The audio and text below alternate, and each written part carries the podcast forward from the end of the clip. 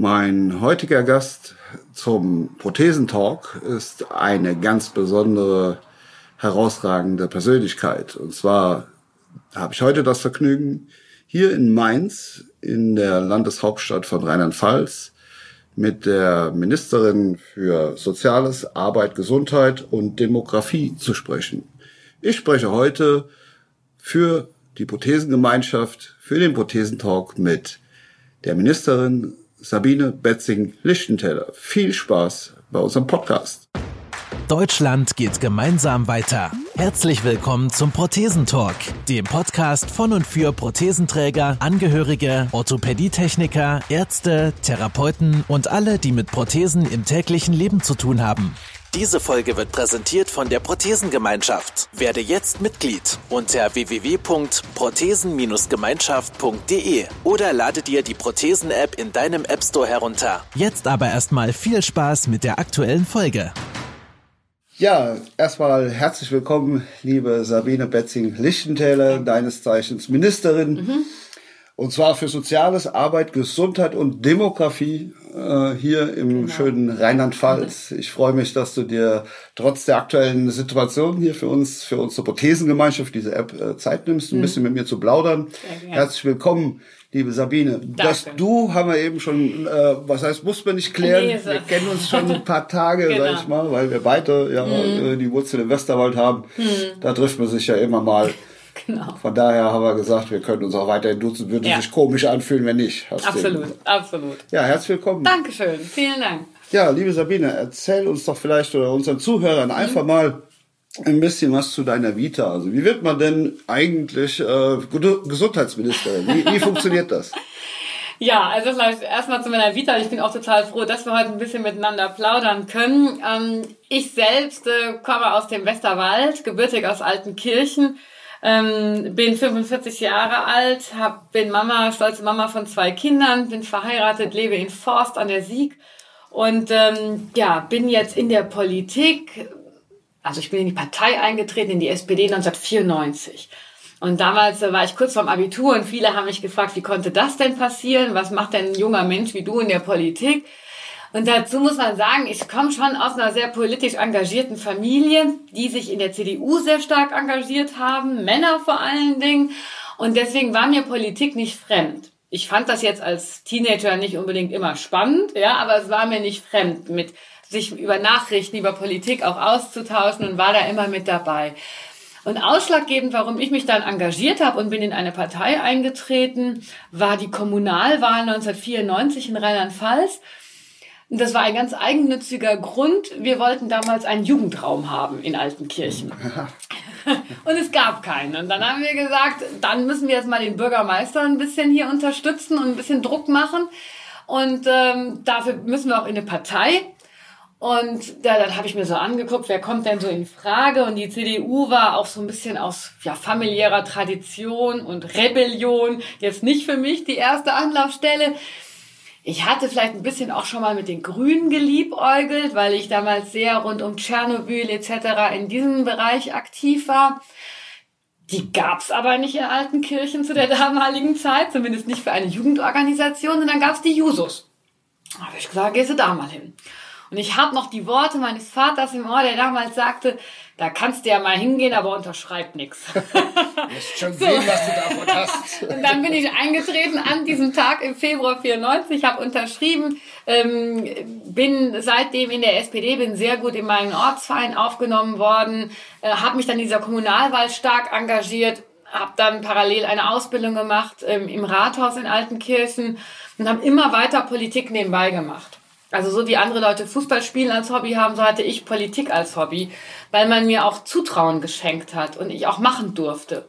Ich war nicht nur die Plakatekleberin oder die Flyerverteilerin, sondern obwohl ich ja noch jung war und kaum Erfahrung hatte in dem Bereich, hat man mir schon einiges zugetraut. Und auch wenn ich mal einen Fehler gemacht habe, was auch normal ist, durfte ich weitermachen.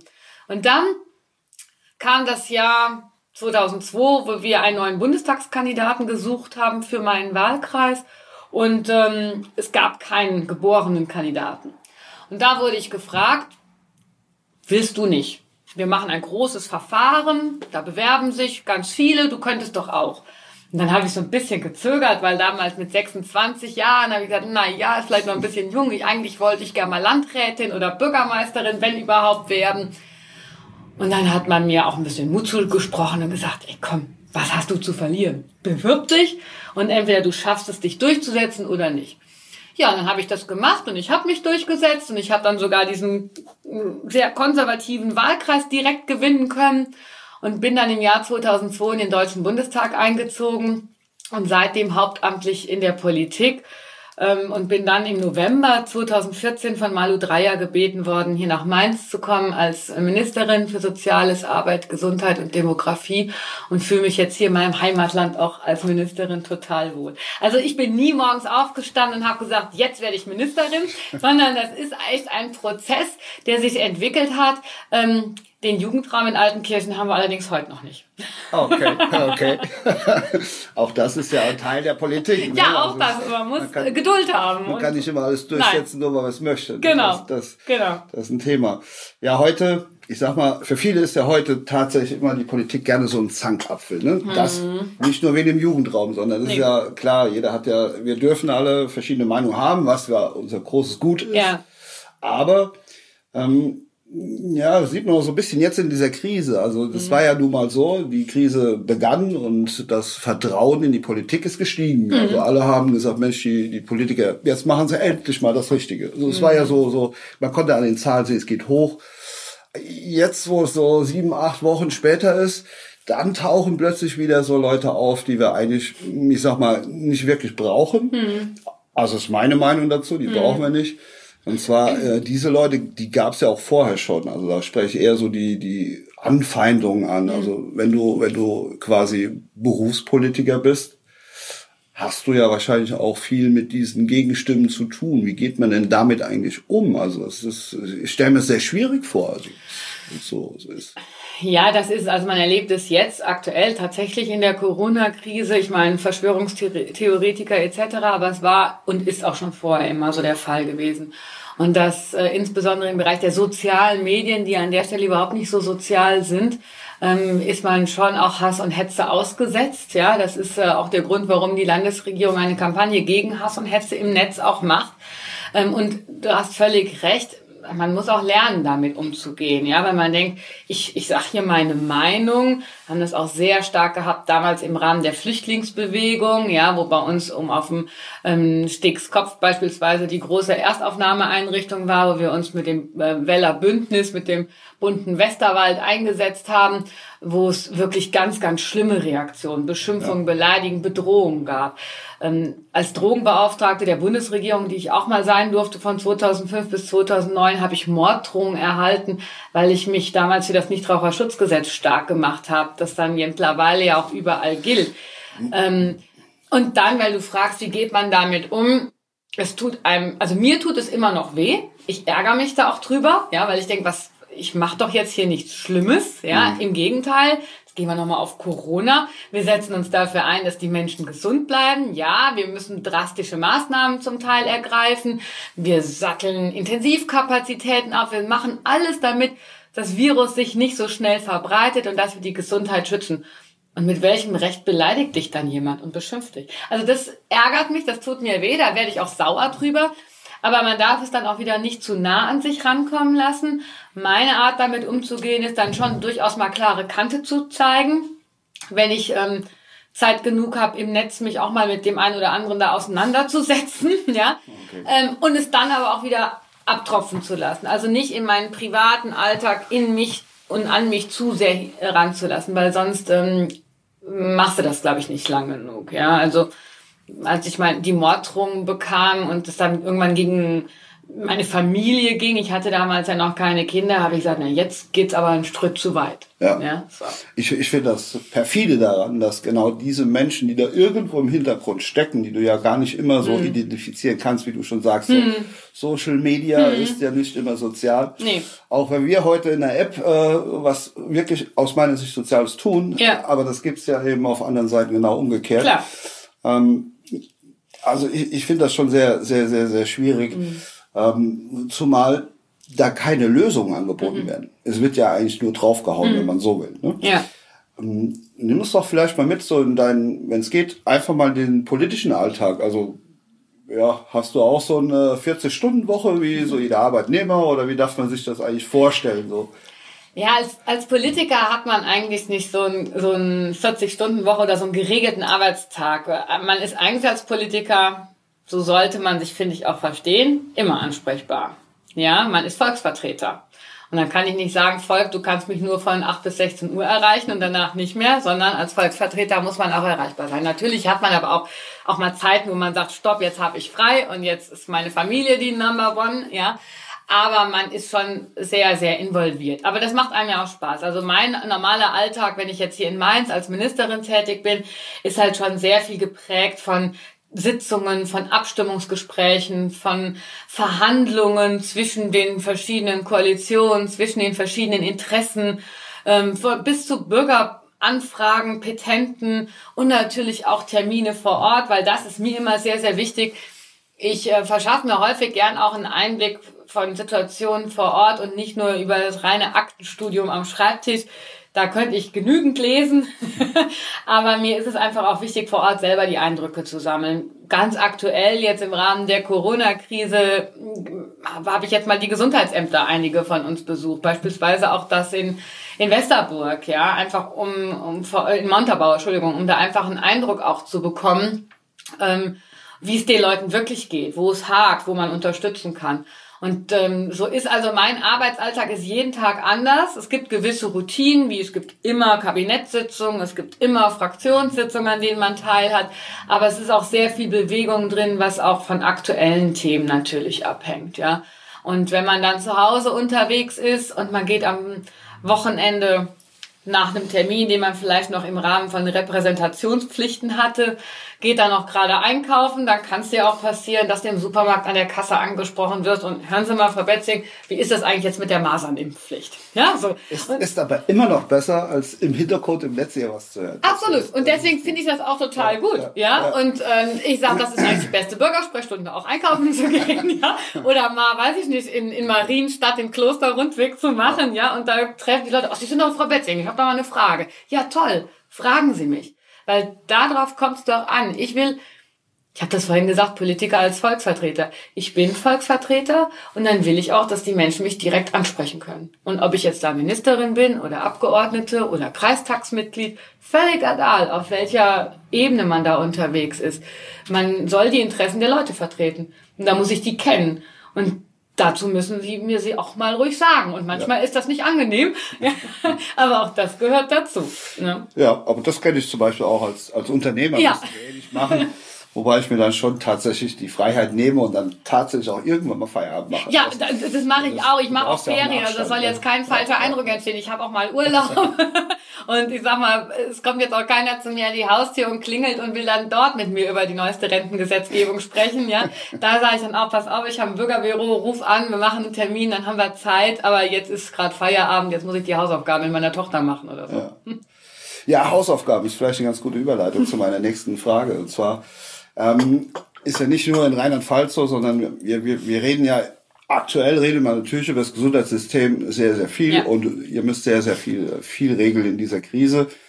Und ähm, zumindest mein Empfinden ist, ja, dass ich einfach auch vom, aus meinen Erfahrungen raus sprechen kann. Ich war auch schon in ein paar verschiedenen Ländern mit den paralympischen Nationalmannschaften ja. und dann habe ich mir immer schon gedacht, naja, die Menschen, die in Deutschland so ein bisschen über dieses System in Anführungszeichen, also Gesundheitssystem, mhm. beschweren, dass dieser jedes nicht funktioniert, die sollten vielleicht mal woanders hospitieren, in Anführungszeichen. Also wenn du ja. als Beispiel in Neuseeland ernsthaft krank bist, wirst du immer erst nach deiner Kreditkarte gefragt, falls du sie noch zücken kannst. Ja. So, jetzt, jetzt haben wir Corona-Krise und eigentlich stehen wir ja doch im Verhältnis ganz gut da. Ähm, System finde ich persönlich, wie gesagt, sehr, sehr, sehr gut im, im Vergleich. Ähm, vergleicht ihr das sicherlich so auf, auf Basis der, der, der Ministerien auch? Also guckt ihr euch an, was in anderen Ländern vielleicht gut ist oder übernehmt ihr Dinge? Wie, wie funktioniert sowas? Ja, auf, auf jeden Fall. Also man wäre ja verrückt, wenn man das nicht machen würde und nicht mal über den Tellerrand blickt. Man kann ja von den anderen immer auch was lernen, ja. Also das ist schon sehr wichtig, wenn ich jetzt mal den Gesundheitsbereich nehme. Ähm, wir schauen nicht nur in andere nationale Staaten, ähm, oder auch Pflegebereich oder auch Bildung beispielsweise von meiner Kollegin, wo man ja oft sich auch mal an Skandinavien orientiert. Nee, wir vergleichen uns und tauschen uns auch innerhalb der Bundesrepublik aus, ja, der, der einzelnen Bundesländer. Wir sind ja föderal aufgestellt und unsere 16 Gesundheitsministerinnen, Gesundheitsminister, wir haben regelmäßig Austausch, wir haben Gesundheitsministerkonferenzen, ähm, wo man, wir stehen ja alle auch immer wieder vor den ähnlichen Herausforderungen zumindest, ja, und ob das jetzt national oder eben auch ähm, europaweit gilt. Und dann ist es schon sehr sinnvoll, sich auch auszutauschen. Ich mache mal ein Beispiel, jetzt nur mal auf, auf unseren nationalen Bereich bezogen. Ähm, wir haben alle die Herausforderung von ambulanter ärztlicher Versorgung, insbesondere in den ländlichen Bereichen. Ja, ähm, und Rheinland-Pfalz ist nun mal ein sehr ländliches Flächenland. So, aber der Kollegin in Mecklenburg-Vorpommern geht es ähnlich. Oder dem Kollegen Laumann in NRW auch, weil NRW ist nicht nur das Ruhrgebiet, ja. NRW ist auch noch sehr viel Westfalen und Münsterland. Und dann stehen wir vor denselben Herausforderungen. Und so haben wir beispielsweise, um an dem Beispiel zu bleiben, ähm, mit der Landarztquote eine Möglichkeit geschaffen auf Bundesebene, dass die Länder so eine Quote einführen können. Ähm, das hat NRW als erstes Land gemacht. Wir haben uns dann mit denen sehr intensiv ausgetauscht. Wir waren dann jetzt das zweite Land. Ja, wir sind sehr froh, dass wir jetzt auch 450 ähm, Bewerber haben, die darüber studieren wollen, äh, die sich auf unsere Studienplätze beworben haben. Und so kann man voneinander lernen, ja, oder auch im Bereich der Telemedizin. Ich meine, ihr habt ja hier eure Gesundheits-App, ja. Auch bei telemedizinischen Anwendungen ist es oft gut, sich mal anzuschauen, was machen andere, ja.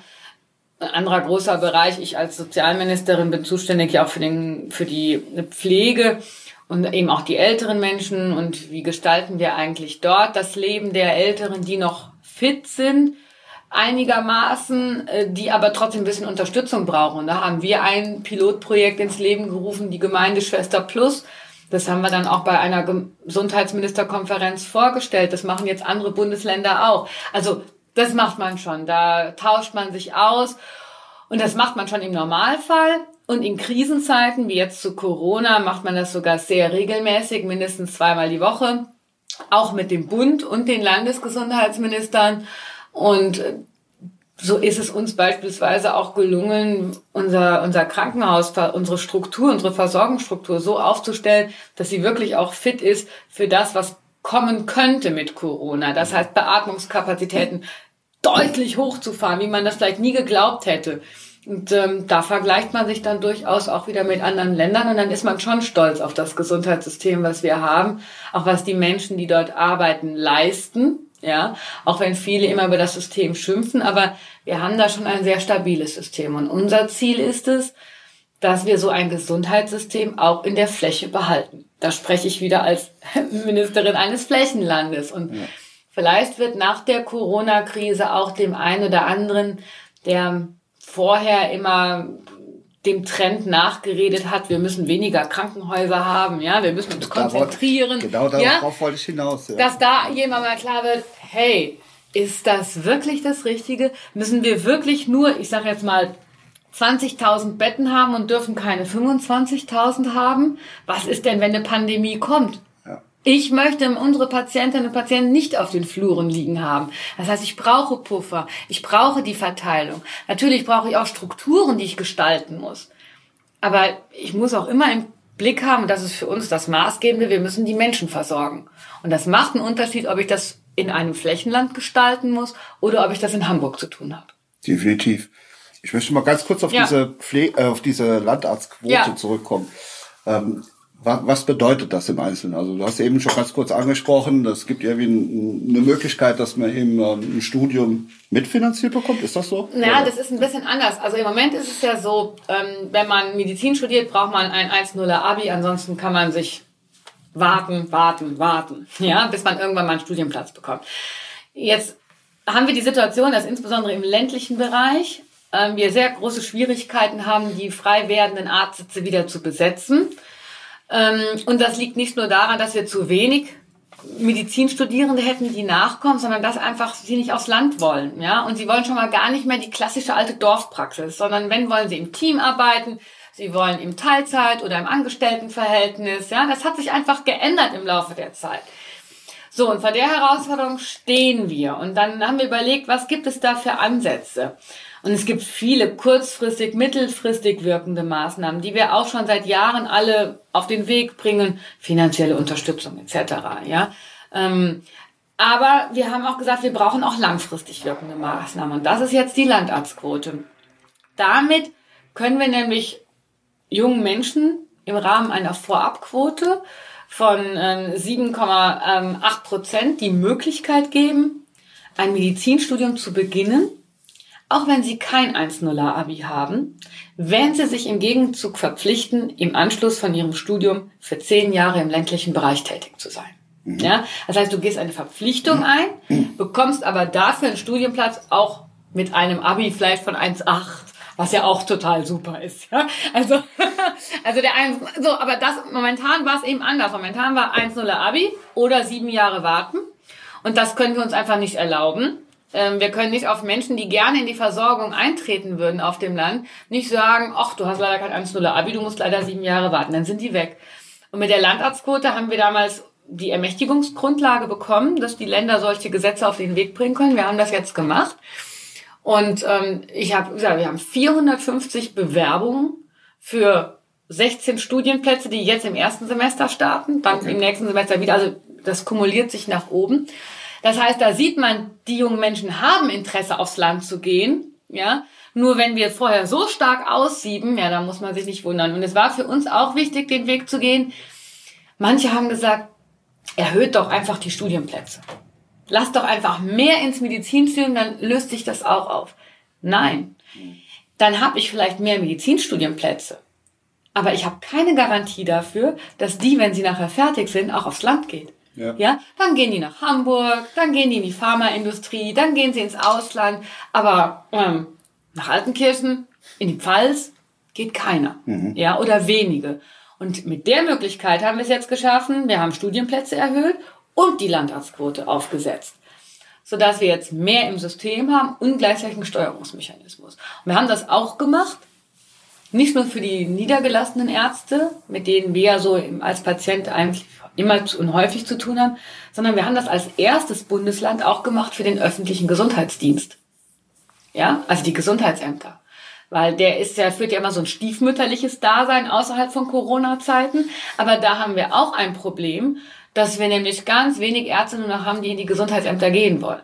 Mhm. Ja. Und auch hier haben wir, die Quote ist ein ganzes Stück kleiner, ähm, aber auch eine Quote aufgesetzt. Noch da über 80 Bewerbungen. Schön damit wir auch hier Nachwuchs sichern. Und zwar gezielt für diese Bereiche. Okay. Also sehr spannend und es ändert sich immer wieder. Das ist schön, schön, in Anführungszeichen, es gibt ja immer an jeder Krise gibt es ja auch was Positives. Genau. so, und und da, da bestätigen sich ja viele Annahmen auch mhm. teilweise. Ne? Zum, zum Beispiel diese, diese, was du eben angesprochen hast, Thematik Krankenhäuser, wo man eben drüber diskutiert hat. Ja. Und wenn man sich da so vorstellt, also ich weiß, dass viele auch unsere Kunden sich mit solchen Dingen im Hintergrund überhaupt nicht beschäftigen, mhm. müssen sie auch nicht wirklich, mhm. sondern äh, sie vertrauen dann eben auf den Arzt oder was auch immer, mhm. verstehen aber nicht, warum verschiedene Dinge halt so sind, wie sie sind. Ja.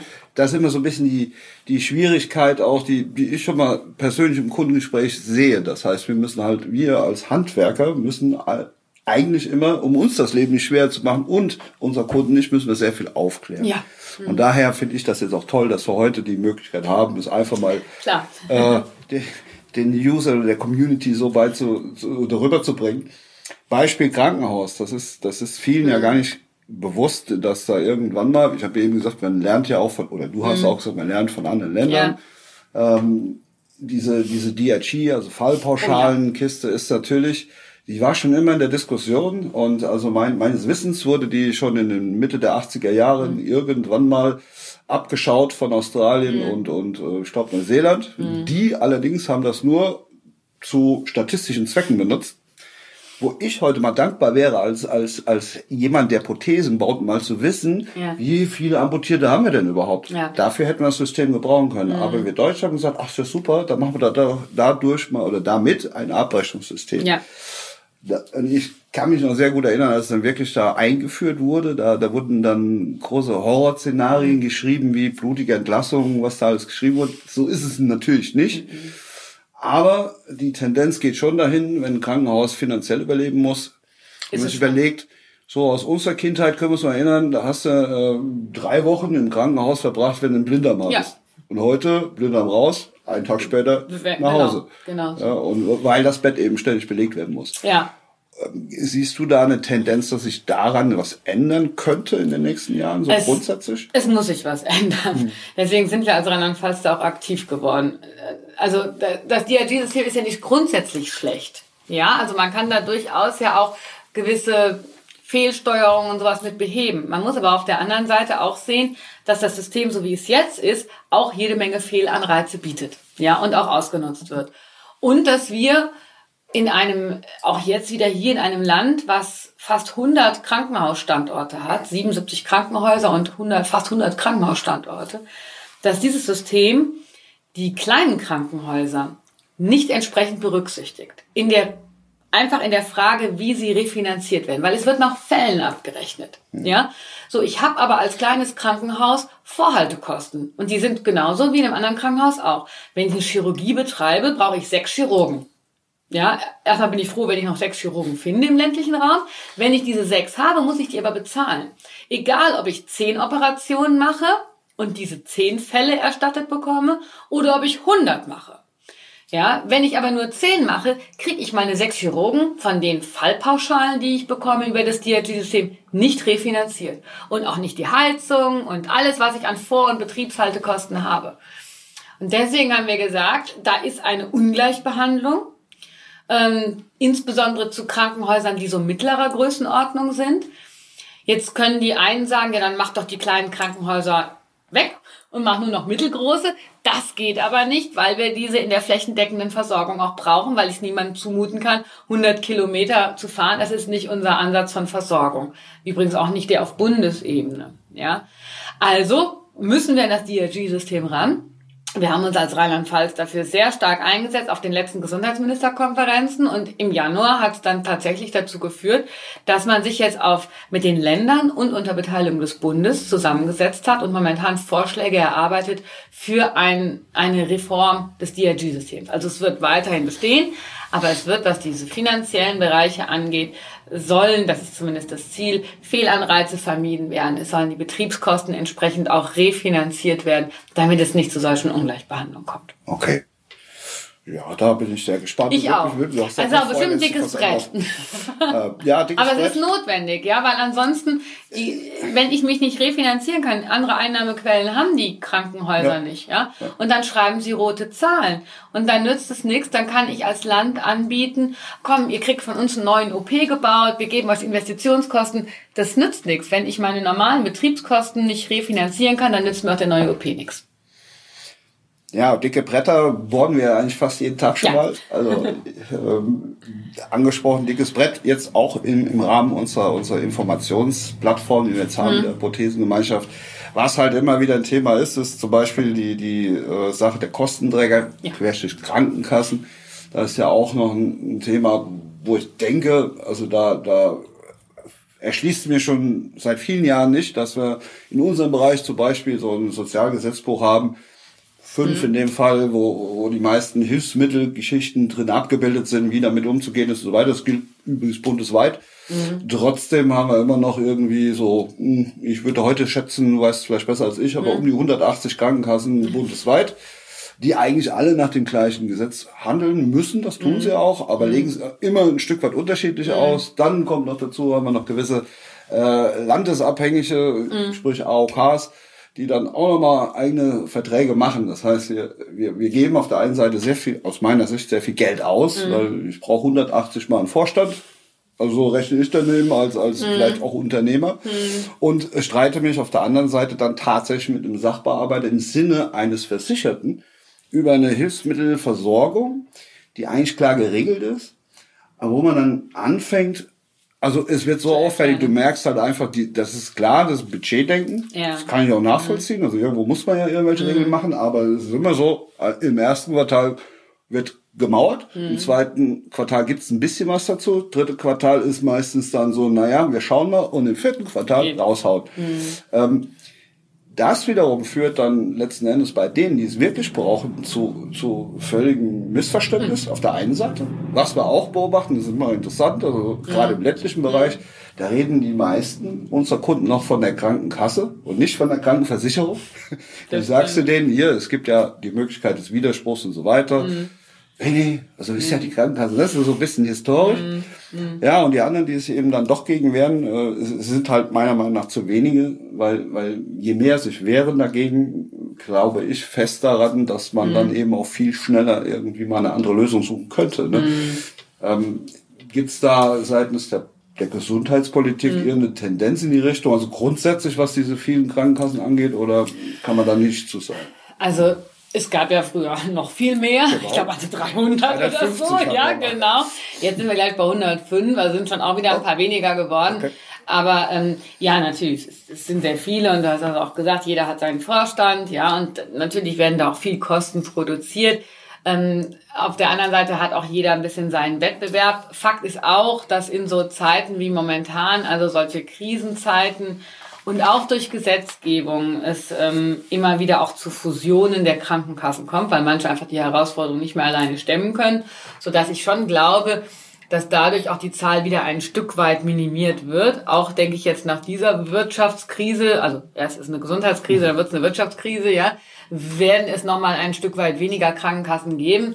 Was nicht das Ziel sein sollte, da, da muss man auch vorsichtig sein, dass es nachher nur noch ein oder zwei gibt oder fünf, ja, weil dann habe ich gar keinen Wettbewerb mehr und dann machen die auch ihr Ding untereinander. Also das sollte auch nicht sein. Es ist immer so wie oft, ja, das Mittelmaß ist halt wichtig. Und selbst angenommen, es würde nicht weniger als 105 werden, Wichtig ist das Thema der Transparenz, weil was ich halt so schwierig finde, ist, dass du deinen Kunden erklären musst, warum sie jetzt das und das nicht bekommen. Mhm. Ja, ich meine, ich kenne das auch als Abgeordneter, da kommen die Leute zu mir ins Bürgerbüro und sagen, hier, ne, ich wollte jetzt das und das Hilfsmittel, habe ich nicht gekriegt, ich krieg nur das und das. Kann doch nicht sein. Und dann hat man so eine Stellvertreterdiskussion. Du kannst da gerade mal gar nichts für. Genau. ja, aber das System ist so komplex und kompliziert, dass der, der Kunde, der Versicherte, nur einen Ablehnungsbescheid bekommt und weiß überhaupt gar nicht was und wie. Und ähm, wenn man sich dann vielleicht auch ja nicht die Kraft, die Energie hat oder auch aus gewissem Obrigkeitsdenken nicht den Mut hat, ja, zu sagen, ich wehre mich da nicht gegen, dann guckt man da in die Röhre. Und es ist auch so, dass, äh, also das kann ich sogar belegen, indem ich das eigentlich aus unserem täglichen hm. Schaffen halt einfach sehe. Ne? Es werden sogenannte Kompetenzzentren gebildet. Hm da wird das Ganze sehr, sehr anonym gehandhabt. Mhm. Also wir, wir machen vieles über elektronische Kostenvoranschläge, was völlig in Ordnung ist, um mhm. den Verwaltungsaufwand zu minimieren. Aber irgendwann kommt dann doch mal wieder äh, das reale Leben zum Vorschein und irgendein Mensch entscheidet ja oder nein. Ja. Ja, ja. Und dieser Mensch ähm, ist uns zwar bekannt, wir haben da auch einen direkten Draht, wenn wir wollen, aber nicht dem Versicherten. Der Versicherte geht immer noch davon aus, dass seine Krankenkasse mhm dass die eben, keine Ahnung, um die Ecke ist und da ist der eine, Klar. der das regelt, der da gar keinen der Einfluss kann auch hat. gar nichts dafür. Ähm, so, und wir sind da relativ konsequent drin, weil wir sagen, genau das, was, der, mhm. was wir können ja auch nichts dafür, dass es so geregelt ist. Wir mhm. versuchen das, diese Dreieckverhältnis immer zu erklären. Mhm. Also, lieber äh, Kunde, du mhm. hast einen Vertrag mit deiner Versicherung. Mhm. Wir haben einen Leistungserbringervertrag, mhm. den müssen wir erfüllen. Und letztendlich entscheidet dein, deine Krankenkasse, Versicherung, was wir zu tun haben. Und wenn du da was dagegen hast, musst du dich wehren. Jetzt nehmen wir da hin und wieder schon mal die Abkürzung. Das ist mhm. immer, immer klasse, ne? Wenn da, der, der, wir versuchen das auf einem normalen Weg zu regeln, das kann man immer begründen. Mhm. Wenn aber dennoch der, der oder die, die Sachbearbeiterin anderer Auffassung ist, ja. dann sagen wir, okay, das müssen Sie mit Ihrem Versicherten klären. Ähm, damit das funktioniert, geben wir dann Ihre Durchwahl weiter. Oh, viel Spaß. Ja, das ist dann Also spannend. in der Regel funktioniert tatsächlich dann nachher eine Genehmigung. Das ist ein bisschen verrückt, ne? wo man vorher dann sachlich irgendwas versucht äh, zu, zu regeln. Ja. Das, das ist halt so ein bisschen, aber da sieht man, schade. Ja, aber da sieht man, wie wichtig dieses eigentlich dieses Thema Transparenz und Erklären genau, wäre. Genau. Ja, und ähm, es gab jetzt mit dem neuen MDK-Reformgesetz, da sind jetzt so ein paar Vorschriften drin, wo ähm, wo es dann auch wirklich darum geht, dass die Kasse ihrem Versicherten gegenüber deutlich machen muss, warum bestimmte Leistungen nicht erbracht wurden, auch um transparent zu sein und auch um den Versicherten die Chance zu geben, sagen, okay, wenn bei, ich das bei dir nicht krieg, dann gucke ich mir mal andere Kassen an, was, ja, also um auch diesen Gedanken. Und ich glaube, das ist da nochmal echt ganz, ganz wichtig. Und es ist einfach ein total kompliziertes und komplexes System. Und ähm, wenn man dann noch keine Transparenz hat, dann entstehen eben leicht auch solche Gefühle, ach, muss den nur kennen, dann klappt das. Und das soll es eben nicht sein, weil das führt natürlich verständlicherweise dann auch zu Frust und zu Unverständnis und gegen auch Wut auf so ein gesamtes System. Und deswegen ist es so wichtig, dass wir transparent sind. Und dann kann jeder entscheiden, okay, jetzt weiß ich, warum mir die Krankenkasse das nicht genehmigt. Dann gucke ich mal bei einer anderen, geht's da. Und dann gehe ich halt dahin. Und entweder sagt dann die Ursprungskasse, ach nee, komm, wir, wir ändern da Verträge oder keine Ahnung was, wir kriegen das hin. Und sonst haben sie halt einen versichert. Also es ist ein Wettbewerb. Sie mhm. wollten den Wettbewerb, ja, ja. Und da sind sie jetzt drin. Und dann finde ich einfach nur sehr wichtig, dass es für die Versicherten oder eben für deine Kunden transparent ist, wer hier wie entschieden hat und ja. welche Möglichkeiten ich auch habe. Ja. Und das wird, das findet grundsätzlich wenig bis gar nicht statt. Ja. Ähm, dieser Krankenkassen- oder Versicherungswechsel, mhm. die Möglichkeit, äh, also das ist allerdings eine Annahme, das kann ich nicht belegen, mhm. aber das spürst du, also man entwickelt schon ein Gespür dafür. Mhm. Du siehst ja auch plötzlich, wo denn deine, deine Kunden jetzt plötzlich woanders versichert sind, ja, die orientieren sich schon dahin. Mhm. Auf der anderen Seite muss man sagen, die Kunden, die wir haben, sind ja auch irgendwie Kostentreiber, ne, zum Klar, Teil. Natürlich. Das heißt, ich bin mir ziemlich sicher, dass die eine oder andere Maßnahme wahrscheinlich auch dazu führt, dass der eine oder andere dann sagt, nö, dann geh ich woanders hin. Ja, ja, sicher. Und dann gibt's ja so eine Art Karussell und irgendwann landen die wieder da. Also Klar. das ist schon ein bisschen, und, bisschen äh, ja, fühlt sich ein bisschen seltsam an, ganz Klar. ehrlich gesagt. Und natürlich muss man auch, wenn ich über das System rede, auch mal denken, es sind halt auch Versichertengelder. Ne? Ja. Auch eine Krankenkasse hat natürlich auch Klar. die Aufgabe zu gucken, ist das, was ich jetzt auch das gehört dazu, weil auch da gibt's den einen oder anderen, der das vielleicht schon mal als Versicherter ja, natürlich. nutzen will, ja? ja obwohl es ihm nicht zusteht. Und dann ist auch definitiv. absolut richtig und auch wieder im Sinne der Versichertengemeinschaft zu sagen, nö, den Anspruch hast du jetzt nicht. So eigentlich genau. froh, dass du ihn noch nicht hast. Ja? Das ist also, definitiv, da, da bin ich völlig bei auch dir. Das also, gibt es, ne? Man muss da nicht eher was tun, was nee, genau. nicht, nicht notwendig ist. Ja, die Zeit ist schon. Ja, es geht. Wir könnten gerne noch etwas weiter uns unterhalten. Ja. Aber ähm, ich würde, ich persönlich würde mich freuen, vielleicht schaust du dann mal auch in der, in der Hypothesen-App mal ja, vorbei. Wir freuen uns für jedes Mitglied, was da ja. dazukommt. Und wenn es dann die Ministerin für Gesundheit ist, in Rheinland-Pfalz würden wir uns noch mehr freuen. Ja. Mache ich, mache ich gerne, weil ich, ähm, ich finde schon, also die Telemedizin selber, aber auch die Apps, das sind schon gute Möglichkeiten zur Unterstützung, zur Ergänzung. Sie werden nie Ärzte ersetzen, das ist auch mal meine, meine tolle Haltung. Aber auch eure App, das ist schon, es bietet einfach Möglichkeiten der Unterstützung, des Austauschs, der Vernetzung und ähm, da sind wir wieder auch beim Thema der Information, mhm. der Transparenz, ja. Für mich ein ganz, ganz wichtiger Punkt. Also ich schau mal rein. Wunderbar. Ich danke dir für deine Zeit. Danke. Vielen Dank, dass du wieder mit dabei warst. Die Folge wurde präsentiert von der Prothesengemeinschaft. Bewerte diesen Podcast und empfehle ihn deinen Freunden und Bekannten. Aber schalte vor allem auch nächste Woche wieder ein zu einer neuen Folge des Prothesentalks.